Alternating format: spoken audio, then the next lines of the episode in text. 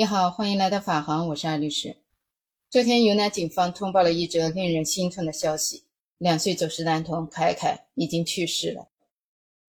云南文山市公安局发布警情通报：六月十二号的中午，搜寻人员在文山市古木镇布都村附近的山林中发现了一具男童尸体。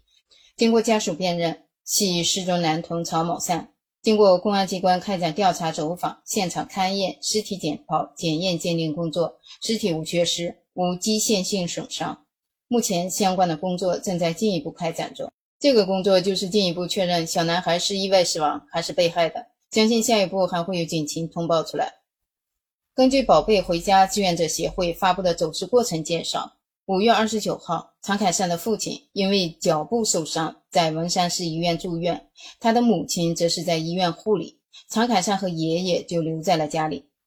根据公安部发布的信息，二零二二年五月二十九号十三点五十六分，郑女士到文山市公安局古木派出所报案称，她两岁的儿子常凯善在二零二二年五月二十九号上午十点多的时候，从古木镇布都村委。布都村的家中走出后，一直找不到。失踪的时候，身穿白色的长袖上衣，黄色的开裆裤，没有穿鞋子。进一步的情况介绍，我在播客节目《云南两岁男童院内走失，全网盼归家》中做了详细的讲述。文山市公安局接警后，立即组织警力调取周边监控，走访亲属邻里，发动干部群众，发出了协查通报，开展寻找工作。并且在五月三十号，按照规定把这个案件列为了刑事案件进行侦查。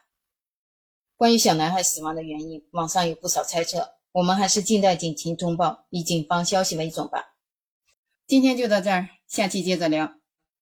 如果你点了关注订阅的话，下期就可以很快找到我了。